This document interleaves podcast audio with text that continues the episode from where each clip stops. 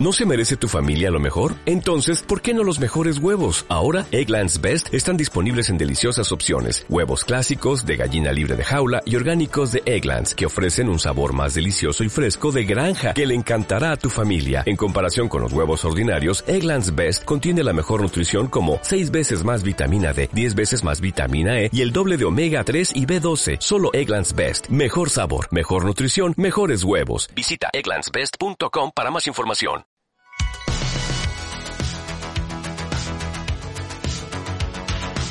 Bienvenidos a BU Academy, the podcast. Lady López, Arcillería, Sí. episodio número 63. Qué honor tenerte acá. Gracias. O sea, yo desde hace mucho ya te había invitado y no pudiste por el, el tema del embarazo, yo recuerdo, pero ya estás aquí y quiero de verdad aquí delante de las personas que nos están escuchando decirte que para mí es un honor tenerte acá. Ay. Admiro mucho tu trabajo y lo vengo viendo desde hace mucho tiempo. Eh, has crecido mucho. Y te voy a hacer algunas preguntas aquí que entiendo que van a ser de mucha relevancia para las personas que escuchan eh, el podcast. Sí. ¿Quién es Lady López? Bueno, una muchachita vieja de Santiago, de 28 años. Eh, yo soy diseñadora de interiores de profesión, pero siempre tuve esa inclinación por lo manual. Soy madre de dos niños, esposa ya hace cinco años, y una mamá que trabaja desde casa, que decidió emprender, pero tener eh, siempre la visión de, de tener mi primer ministerio eh, siempre ahí conmigo, que son mi esposo y mis hijos. Y entonces es por ello que soy emprendedora. Buenísimo. Eh, ¿Qué tú trabajabas antes de tú empezar con la arcillería?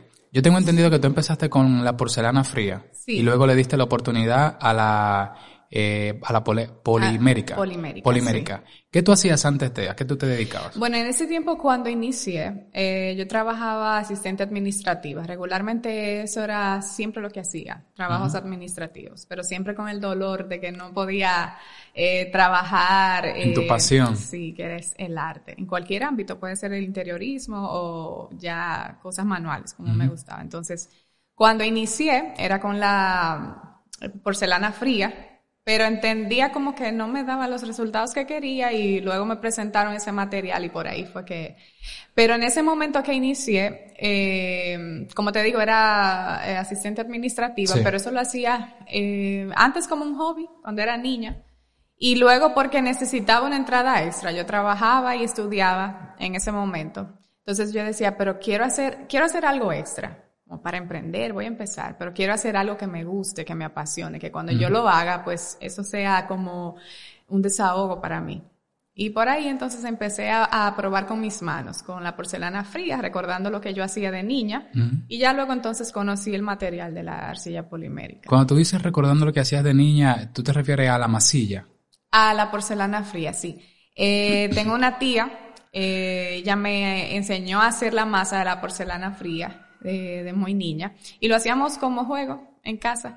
Y entonces yo lo llevaba a la escuela cuando ponían proyectos libres y yo decía, ay, mira, yo hice la masa, pero también hice la, la figura, entonces era como mi orgullo Desde que yo cero. podía hacer la masa, fabricarla y llevar entonces la, la figura. Entonces, recordando eso, esos eh, momentos, fue que empecé a trabajar con la porcelana fría otra vez ya después de casi 10 años otra vez. Y entonces, como te digo, ya después conocí ese tipo de material. No, buenísimo. Y una pregunta, eh, Lady, ¿cuál sería la diferencia entre porcelana fría y la y la polimérica? ¿Cuál sería la diferencia? Sí, la porcelana fría, eh, cuando está lista ya se, se seca al aire.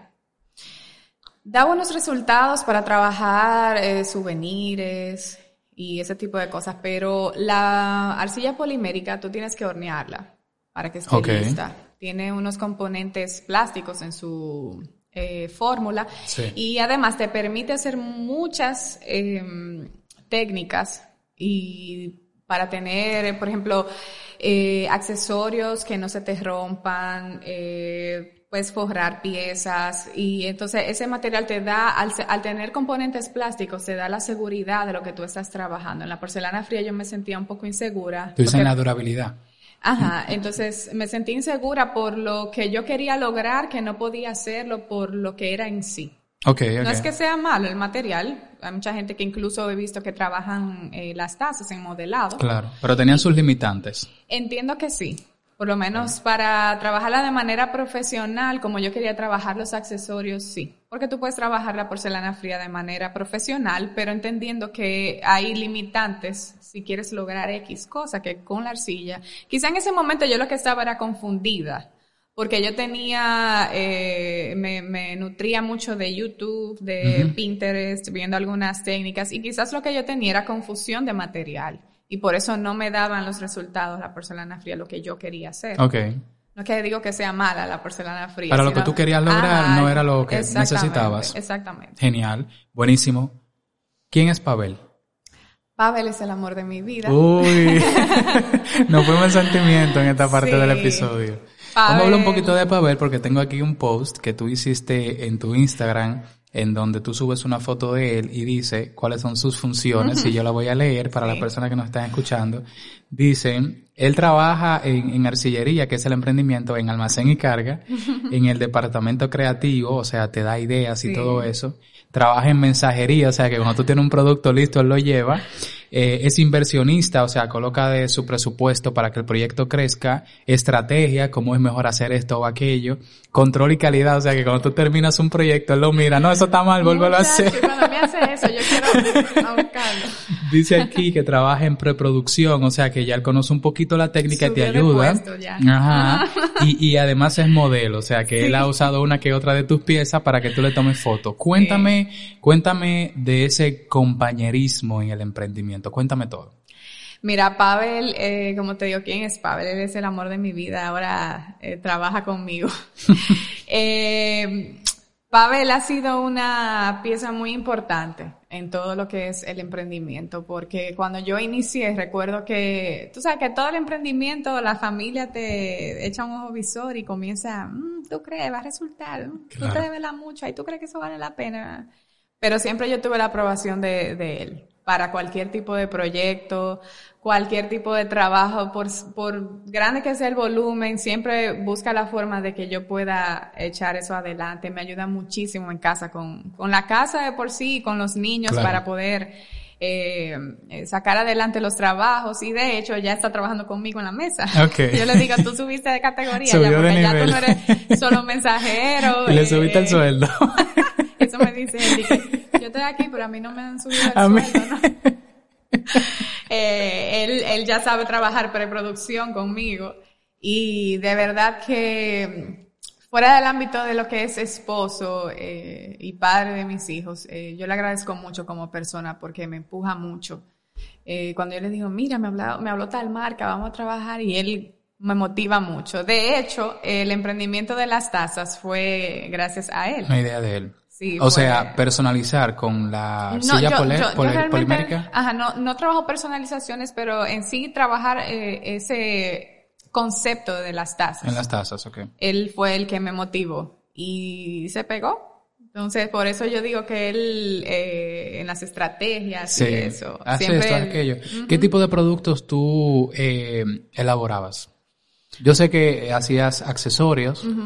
Los eh, hago todavía. Los haces. Pero cuando empecé, eh, yo hacía aretes pequeños, eh, personalizaba pero no me gustaba mucho. De eso tú tienes que enseñarme un poco. O sea, no te gustaba mucho que un cliente te diera los requerimientos de cómo tiene que quedar. No, porque es que... Tú, sientes tu creatividad limitada un poquito, no quizás. No tanto eso, sino porque, obvio, de una idea que te dé un cliente tú puedes dar un muy buen resultado con tu estilo. Claro. Pero no sé, yo quería como mantener una línea específica, como que mi deseo no era estar en el personalizado, sino llevar eh, eh, el nombre que estaba trabajando en ese momento, que cuando inicié era artesano. No era luba ni arcillería, eso ha sido una evolución. Pero cuando empecé, siempre fui como pensando en esto. Aunque inicié con las personalizaciones, porque era lo que en el momento podía hacer, siempre tenía ese norte de que yo lo que quería trabajar era con marcas. Okay. O sea, suplir a tiendas, suplir o trabajar algunos proyectos con marcas. Entonces, la personalización como que se me hacía un poco pesado por eso. Ok. Eh, cuando yo empecé a seguirte, el Instagram tuyo era Soy Luba. Y cuando yo andaba buscando Soy Luba, eh, para mostrarle a, a Yolandita eh, tu Instagram y para traerte al, al, episodio y todo eso, a un podcast, eh, no te encontraba. Y yo, Dios mío, ¿y dónde está? y después te encontramos como arcillería. Ajá. Entonces digo yo, oh, qué, qué interesante que hubo ahí un cambio de nombre. Y ahora con tu conversación me entero de que en principio era artesano, que luego pasó a Soy Luba y luego pasó a arcillería. Cuéntame un poquito de la, de la evolución con los nombres. ¿Qué ha pasado que ha cambiado en el tiempo? Mira, cuando inicié con artesano, lo rebusqué mucho el nombre, era artesano, separado, pero tenía una, un sentimiento ese nombre, porque yo te decía que cuando yo quería tener como una entrada extra, quería hacer algo que yo quisiera hacer que me, que fuera un desahogo.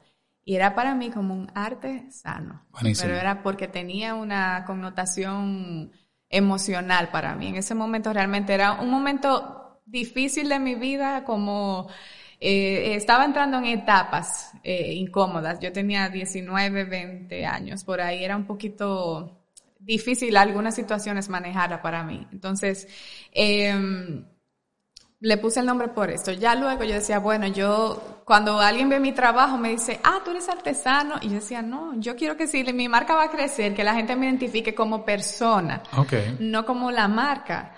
Y entonces yo decía, bueno, ¿qué, ¿qué voy a ponerle? Entonces ahí me acordé de Luba. Luba es un apodo familiar. Eh, entonces muchos me dicen así en la familia. Yo dije, bueno, es un nombre corto, fácil y se oye tan pegajoso.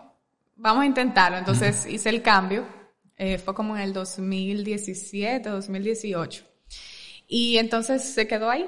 Ya luego entonces yo vi la necesidad de llevar el emprendimiento hacia donde yo quería, que era trabajar con marcas, surtir a tiendas. Entonces, eh, hacía un tiempo que empecé un emprendimiento con una amiga que trabaja con la arcilla polimérica, Nicole. Okay. Y entonces hicimos una cuenta con el nombre de la arcillería. Hicimos algunos, pusimos algunos nombres para que la gente votara y yo le sugerí este nombre a ella. Eh, tú sabes que está como pegajoso eso de que, por ejemplo, la chocolatería, de gente que hace tal vez La chocolate. o- cafetería. Exacto, entonces como que ese término yo quería llevarlo hacia el concepto que trabajaba. Yo dije, Nicole, vamos a probar con este nombre a ver si la gente le gusta y en las votaciones entonces ganó ese. Sí, claro. Entonces eh, empezamos juntas a trabajar una cuenta que se llamaba Arcillería, donde dábamos tips, tutoriales, eh, hacíamos live con gente que trabajaba con la marca o haciendo algún trabajo.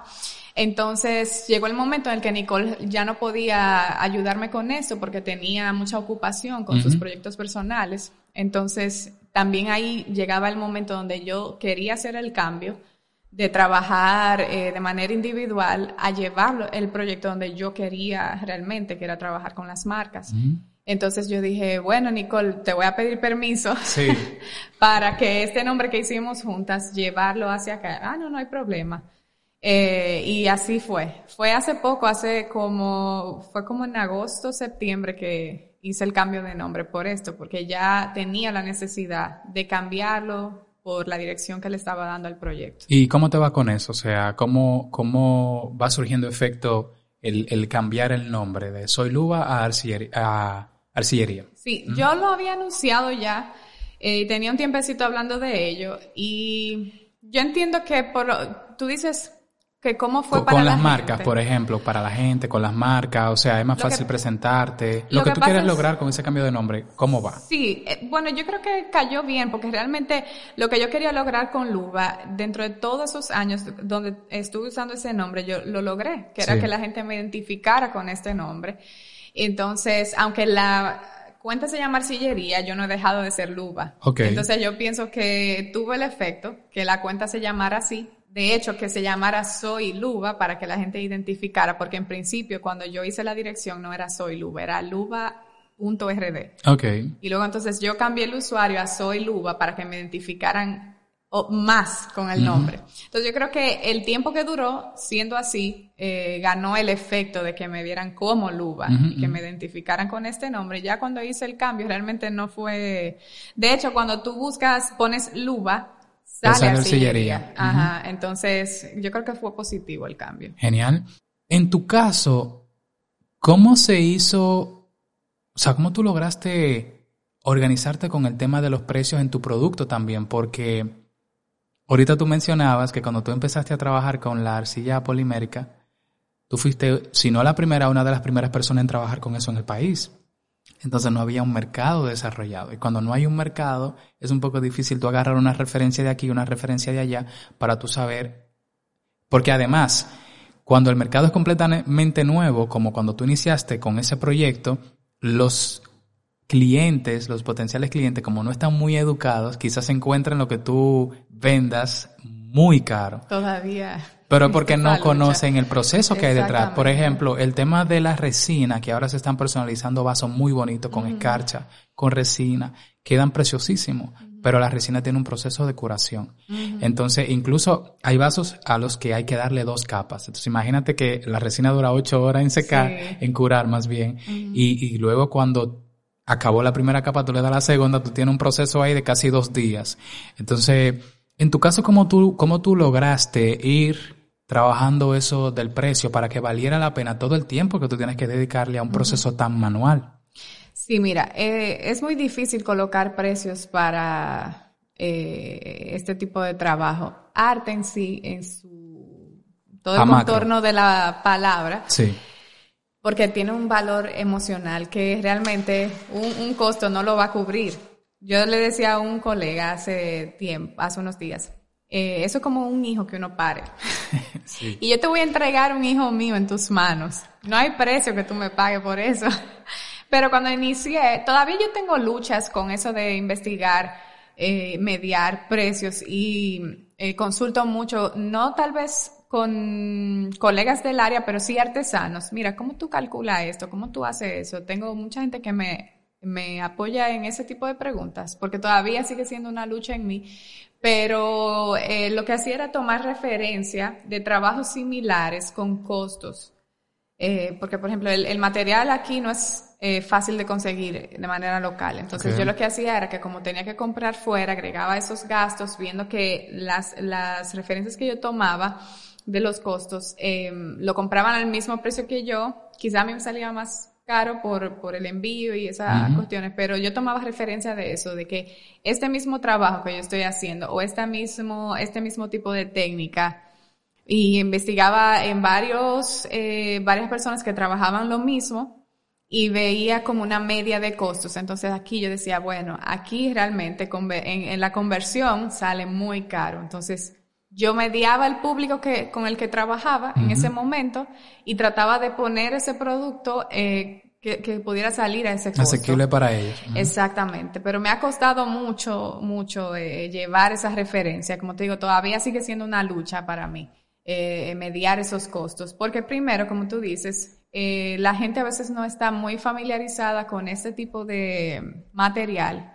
el proceso que es, es largo. La arcilla polimérica tiene resultados inmediatos cuando tú lo trabajas, pero hay un proceso de preproducción que acondicionar la masa. El mismo proceso creativo, que tu tiempo. Exactamente. El tiempo que es algo invaluable. Mucha gente me dice, ¿cuánto te dura haciendo una? Bueno, si ya lo hice, eh, puede ser que si tengo el conocimiento de hacerlo ya, que no es por primera vez, yo ya puedo mediar el tiempo, pero cuando uno hace esa pieza por primera vez, es un tiempo, un proceso, ver que funcione, que sea un diseño funcional. Entonces, como te digo, e, el tiempo y uno dar ese hijo no tiene valor, pero eh, aprender a mediar eso todavía eh, estoy en ese proceso. Pero como te digo, yo tomé mucho de referencia hacer productos similares a los que yo veía de gente con la que yo aprendía y entonces calculando los costos de los materiales que les harían igual más lo que yo tenía que pagar aquí cuando los recibía y así fue más o menos que fui armando más o menos como las categorías de precio. Y, y cuéntame un poquito de cómo te fue con tus primeras ventas. O sea, una cosa es tener pasión por el arte y otra cosa es generar ese ingreso del arte, de aquello que tú amas hacer, de tu pasión. Cuéntame un poquito cómo fue ese, eh, una persona acercándote diciéndote, yo quiero ese, te lo compro. Cuesta tanto y te lo pagaban. Cuéntame un poquito de esa experiencia. Sí, eh, en principio como debe ser los amigos, eh, los amigos cercanos, gente en el trabajo, que uno decía, mira, yo estoy haciendo esto, o me veían de vez en cuando chequeando el teléfono, viendo algún tutorial en, en mi hora de almuerzo, y, o te llevan ideas y te dicen, mira tú, porque yo empecé, como te digo, personalizando, tú me haces eso, yo hacía mucho eh, portanotas, como para poner las tarjetas Sí. y, y, y portanotas también. Eh, y así fue que me fui como ambientando en esto y mm, bueno, yo empecé con los accesorios que, como te digo, el, el, los collares era algo que en ese momento fue un boom. Y mucha gente le llamaba la atención porque eran como característicos. Aquí, como tú me decías, ese producto no era muy común. Entonces, cuando la gente veía eso diferente, le llamaba la atención. Sí. Entonces, eh, era como lo que estaba eh, como pegado en el momento. Sí. Así fue que fueron las ventas. Primero personalizando, luego yo vi que había una inclinación hacia un público femenino con ese material y ahí fui entonces por el lado de los accesorios y así fue que fue creciendo ese la venta, Ok. que se fue dando a conocer el boca a boca. No, genial, genial. Las Del 1 al redes. 10. Vamos a hacer un jueguito ahora, del 1 al 10. Yo voy a mencionar una palabra y tú me vas a decir que tú consideras cuando 1 es muy poco y 10 es lo máximo. Ok. Por ejemplo, entonces, soñadora. 10. 10. Ok. Creativa. Yo pienso que 10. 10. Ok. Organizada. 4, porque lo, Cuatro. lo intento. Ok, vamos a hablar un poquito de eso ahora. Curiosa. 10. 10. Ok. Competitiva. 11. 11. Competitiva 11. Apasionada 10. 10. Muy bien. Entonces, por ejemplo, con respecto a la organizada, entonces, por ejemplo, ¿cómo tú te organizas? Con el tema de tengo que entregar en X tiempo. Esto tiene que estar ready. Eh, los Teniendo- tiempos de entrega, por ejemplo. Teniendo dos niños chiquitos, una Teniendo, casa, una ajá. cosa. Sí. ¿Cómo tú? Cuéntame. Bueno, eh, ya con la experiencia yo tengo conocimiento de más o menos qué tiempo puedo hacer en preproducción, eh, trabajando, puede decirse que de manera industrial. ¿Cuántos procesos, por, cuántos proyectos por, por semana tú sueles tomar? Eh, Yo sé que eso depende mucho porque te puede contratar una empresa con una cantidad enorme. Sí. Ahora mismo, por ejemplo, yo estoy trabajando con dos marcas. Ok. que me toman mucho tiempo. Entonces, como he aprendido a trabajar en cantidades, ya yo sé que tengo que, que antes de empezar ese trabajo, yo tengo que tener toda esa masa acondicionada, los colores mezclados. Entonces, ya yo sé qué día, eh, qué- cuánto tiempo me va a tomar hacer esa entrega. Por ejemplo, yo estoy trabajando ahora con una marca que me solicita 400 piezas al mes. Ya yo sé entonces que esas 400 piezas, pues yo tengo que hacer un proceso de acondicionamiento de la masa. Eso me puede tomar a mí un día, Ok. porque tengo otras responsabilidades, ¿verdad? Entonces ya luego yo tengo que hacer eh, la, la forma base de, la, de lo que voy a entregar. En este caso es, son tazas. Eh, ya hago la base. Entonces luego voy haciendo como cada día un proceso. He aprendido a hacerlo así. Muy y he bien. aprendido a educar también al cliente a que no es para ayer. Mm, Porque a veces por tomar los trabajos yo no sabía decir no, ni sabía decir, eh, no, dame una- un poquito más de tiempo. Yo, por el apuro de vender, de Sí. que, ay, sí, ya conseguí un cliente, sí, de sí, sí, sí, sí, sí. Y colapsaba. O sea, mi ánimo cambiaba, me ponía de mal humor porque ya la entrega, entonces eso me pone un poco nerviosa. Yo trato de entregar cuando digo, entonces me ponía muy ansiosa. Ya yo, bueno, digo, bueno, yo te puedo entregar eso en 15 días, un mes, porque entendiendo que hay un volumen de trabajo y que tengo otras responsabilidades paralelas. Entonces, he aprendido a organizarme un poco, pero lucho con eso, porque tengo dos niños pequeños, eh, que eso es una aventura, porque tú dices, ay, sí, hoy yo voy a acondicionar todos esos colores Ajá. y mañana yo voy a hacer, pero se te enferma un muchacho o quiere que tú estés con él. Sí, Simplemente, y no se puede. Claro. Entonces ahí vienen las horas de sacrificio en la noche. Quizá una noche más que otra yo voy a tener que durar más tiempo despierta o levantarme un día más temprano que otro o sacrificar una salida y eso, tú sabes. Pero yo pienso que esos son Gajes del oficio. Sí, sacrificios que hay que hacer cuando uno arranca de esa forma. Pero yo creo que la organización es algo que obviamente todos tenemos que, que, valorar en, en todos los procesos de la vida que uno vive, pero es algo que con lo que lucho. Oye, y eso de lo competitiva, tú le diste un 10, un 11 de 10. O sea, tú eres una persona, eh, yo soy muy competitivo también, pero literalmente que si yo estoy jugando eh, parches con mi esposa, yo estoy jugando para ganar, yo no estoy jugando para pasar el rato, pero es literal que yo estoy, yo estoy jugando para ganar. Yo aprendí a hacer así jugando Nintendo, yo no jugaba muñeca casi, yo jugaba Nintendo. Y en ese tiempo estaba pegadísimo el 64 y yo me echo con cualquiera en Mario Kart. Okay. Y ahí fue que esa, esa enfermedad se me pegó. Vamos, yo voy a, vamos a hacer esta pista juntos. Y yo era para ganar. sí, no, para ganar. O sea, yo no estoy jugando de que para divertirme. Yo me divierto, claro que sí. Claro. Pero eh, yo quiero ganar, en verdad. Sí. sí. yo me siento así. Y eso no es muy bueno a veces, tuve, porque uno se presiona demasiado y a veces uno se coge hasta pique. Entonces, por ejemplo, ¿cómo tú llevaste eso de ser competitiva a arcillería? ¿Cómo tú eres competitiva en arcillería? En tu caso, por ejemplo, ¿cómo tú dices, yo soy competitiva y voy por aquí? Yo creo que haciendo ese tipo de planificación uno se da cuenta de dónde uno quiere llegar, porque cuando yo hago el, yo hago así, cojo el mes entero en un calendario grande y tú no sabes el nivel de post que yo pongo, mi tutorial, no he subido nada porque la organización. La organización. El tiempo, grabar eso, editar. Es un trabajo en realidad, a tiempo completo. Mira, ya yo, yo renuncié a los lives porque yo no puedo hacerlo, porque con esos dos muchachitos yo no puedo. Ok, ok, ok. Entonces yo dije, bueno, pero me va a costar más porque si tengo que hacer un video, tengo que editarlo.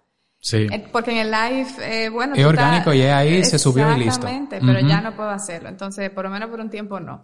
Entonces, yo creo que sí, eso que tú decías de, de cuando tú hacías la organización, que tú ibas a hacer y ahí tú veías tu competitividad, yo creo que a mí me pasa similar, porque ahí yo veo como hasta dónde yo quiero llegar, o sea, dónde yo entiendo que puedo estar.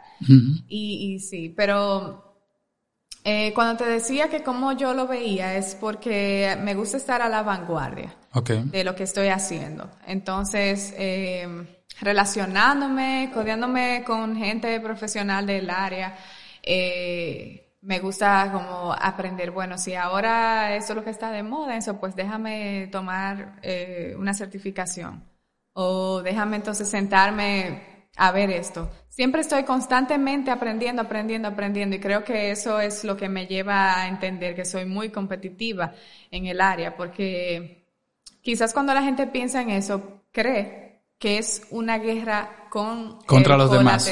Sí, sí, sí. Eh, con los laterales, perdón. Y no, es con uno mismo. Claro. Es uno mismo que dice, no, vamos a hacer esto ahora, o, a lo mejor, eh, bueno, te quedó medio chonguito eso, al otra vez. Al otra vez.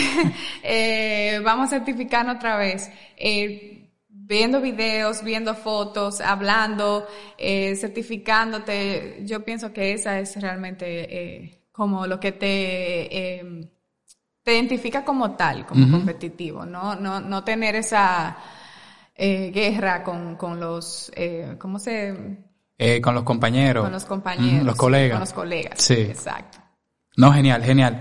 En tu caso, por ejemplo, eh, voy a mencionar una, voy a mencionar una palabra aquí y tú me vas a decir qué tú piensas al respecto, qué significa. Bueno, no es una palabra, es una frase. Bien, la frase dice, la calidad no tiene atajos. La calidad no tiene atajos. Bueno, que uno tiene que trabajar por ello y eso no se improvisa. La calidad eh, debe llevar un esfuerzo, tiempo, dedicación, conocimiento y deseo. Yo entonces con eso puedo pensar mucho en mí misma porque soy muy psicorrígida con ese tipo de terminación en mi trabajo, que sería la calidad. Bueno, hablando de lo manual, porque la calidad abarca muchas cosas, calidad de persona. Claro. Eh, tú sabes, pero yo pienso que eh, la calidad es, um, como te digo, trabajarla, pulirla, conocer, invertir en ello para, así puedo Genial. Y al día de hoy, ¿cómo tú crees que va la arcillería? nivel local, en la República Dominicana, muy diferente a hace años cuando tú iniciaste. ¿Cómo va hoy? ¿Cuál es la tendencia? O sea, ¿hay más personas haciéndolo? ¿Cómo lo hacen? Eh, ¿Cómo tú crees que está el mercado de la arcillería a nivel local? Yo pienso que ha crecido muchísimo. De hecho, eh, cuando conocí a Nicole, que es mi, mi, amiga, una amiga que me regaló la arcilla, eh, empezamos y empezamos la cuenta, nos dimos eh, cuenta que hay mucha gente en eso. Cuando abrimos la, la, la cuenta en Instagram, se agregaron tanta gente que estaban en el proyecto que decía, pero si yo no hubiera hecho esto contigo, quizás yo no me daba cuenta de todo lo que, de toda la gente que está interesada y que ha eh, iniciado su emprendimiento y ha crecido mucho, mucho, mucho, porque cuando yo empecé, yo creo que conocí a una sola persona que de hecho vivía en, es, es, es de aquí, pero vivió un tiempo en Europa y trajo como esos conocimientos aquí. Lo hacían eh, de manera eh, como una bisutería más formal que la que yo hacía. No era, no, no trabajamos los mismos estilos, pero yo solo la, conocía a ella. Sí. Eh, te digo de esto hace casi nueve, diez años. Pero de un tiempo para acá puedo decirte que a partir del 2016 por ahí el público que consume y que crea ha crecido mucho mucho. Hay mucha gente que emprende. Incluso ayer estaba dando una tutoría a alguien personal y yo le comentaba a, una amiga que yo he dado alrededor de, bueno, a casi 70 gentes, eh, 70 personas, le he dado capacitación y, y, es un público amplio porque es un material que realmente no, no mucha gente ni siquiera lo ha tocado, no, no lo ha visto, es algo nuevo todavía. Pero sí, yo creo que, Quizás tienen algún accesorio en arcilla, pero no saben cómo se llama eso o el proceso de elaboración. Quizás lo saben porque yo creo que el que lo vende lo hace notar por lo eh, curioso del, del, trabajo y del mismo material. Eh, siempre uno está tratando como de dar la información. y, pero sí, creo que el, que el mercado ha crecido mucho, el que consume tanto como el que crea. Muy, muy distinto a cuando yo empecé hace 10 años, que casi te digo, conocí a una sola persona. Buenísimo. Oye, dos tips. Uno de qué hacer y otro de qué no hacer para las personas que están iniciando en sus proyectos, en sus emprendimientos. Puede ser de arcilla como puede ser cualquier otro. Un tip. Ajá. Para de qué hacer y qué no hacer. Ajá, exacto. Ok. Eh, ¿Qué hacer? Bueno, tratar de capacitarse. Yo decía en un post, no, no necesariamente tiene que ser conmigo, obviamente, pero yo decía en un post que lo importante de tu capacitarte es que tú puedes empezar como tal vez yo y mucha gente lo ha hecho, sola, empírico, autodidacta, pero es importante siempre tener de la mano una persona que te acompañe, un, profesional en el área. Es bueno capacitarse todo lo que tú puedas. Y no necesariamente tiene que ser eh, con la la arcilla en sí puede ser tomando cursos de cómo manejar el emprendimiento, cómo trabajar fotografía, la fotografía cómo trabajar el contenido, siempre estar capacitándose. Finanzas. sí, porque eh, hace muy poco que, de hecho, yo empecé a dar los talleres y yo no había tomado capacitaciones. Yo me certifiqué hace un año, fue mi primera certificación con CERNIT. Y hace poco que yo hice la otra certificación, o sea, Todavía yo no, no, no tenía ese, esa, ese acompañamiento profesional que me hizo falta en muchos eh, momentos, porque habían cosas que yo, aún enseñando, no las hacía de manera correcta, entendiendo que sí. Entonces, a veces los tutoriales por YouTube eh, o, o, cualquier cosa que uno aprenda a hacer en, en el momento, como que no es igual cuando tú tienes el acompañamiento físico de alguien o la mentoría, porque yo tengo mentoría y ni siquiera está a mi lado, son gente que vive en otro país, una, unas amigas chilenas eh, chulísimas que me encontré en la arcilla, pero tengo ese acompañamiento, yo pienso que el acompañamiento es muy importante. Eh, yo pienso que eso sería muy bueno, que la gente se capacite y que tenga un acompañamiento también para, para sus dudas, en fin. ¿Y qué no hacer? Yo pienso que de manera personal, eh, pensando en mi experiencia, es cerrarse a posibilidades. Porque, como te dije, yo tenía una coraza en principio, yo era muy celosa de, los conocimientos, para, para ponerlo bonito, muy celosa de los conocimientos y del, y del material en sí. Y mm, quizás eso pudo cerrarme muchas puertas en principio que yo no sabía que podían abrirse. Eh, incluso hasta de manera personal, porque cuando uno empieza a compartir con colegas y con otras personas de, del mundo del emprendimiento, uno eh, se enriquece mucho. Y quizás tener ese tipo de coraza que yo tenía en principio me, me, cerró puertas a conocer personas o, o oportunidades. Yo pienso que eso, algo que, uno no, no, debe hacer es cerrarse a posibilidades. No puede compartir su conocimiento, eh, sus experiencias sin miedo. Porque, como te digo, cada mano es un molde distinto, hablando ya en, en mi área. Y no todo el mundo hace las cosas iguales. Cada quien tiene su público. O sea, hay, hay demasiado para todos. Yo pienso que eso sería. El bizcocho da para todo, como y que el sol sale para todos. el sol sale para todos. Sí, lo que hay que saber bien tomar el sol. Buenísimo. Lady López, episodio número 63. La pueden encontrar en Instagram como Arcillería. Tienes unos trabajos preciosísimos ahí en, en, Instagram. Y en Instagram también, en la biografía, eh, pueden ver el link que los va a redireccionar a, a tu tienda y ahí vi algunos productos con sus precios y todo eso. para la, ¿cómo, ¿Cómo funciona? ¿Lo colocan en el carrito o te lo mandan por WhatsApp y te dicen? Sí, eso es un... ¿Puedo hablar de ello? Claro, claro. Okay. Es un emprendimiento que inició en La Factoría, una tienda que con Margie y Julie, que apoya a emprendedores locales, artesanos específicamente. Se llama Yo Soy Local.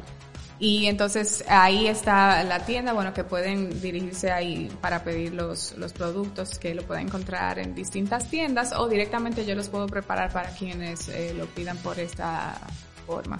Buenísimo. Episodio número 63. En Instagram la encuentran como Arcillería. Lady López, muchísimas gracias de verdad por haber estado aquí hoy. Gracias a ustedes por invitarme. Yo feliz. De verdad que me he sentido muy cómoda y muy bien. Bueno, aquí vamos. Entonces, muchísimas gracias. Este servidor se llama Antonio Molina. Eh, y nada, muchísimas gracias también por escucharnos a través de Apple Podcast, Google Podcast, Spotify y gracias por vernos a través de YouTube. Nos vemos en un próximo episodio. ¿Te preocupas por tu familia? Entonces, ¿por qué darles solo huevos ordinarios cuando pueden disfrutar de lo mejor? Eggland's Best, los únicos huevos con ese delicioso sabor fresco de granja, además de la mejor nutrición, como 6 veces más vitamina D, 10 veces más vitamina E y 25% menos de grasa saturada que los huevos regulares, además de muchos otros nutrientes importantes. Así que, dales los mejores huevos. Eggland's Best, mejor sabor, mejor nutrición, mejores huevos.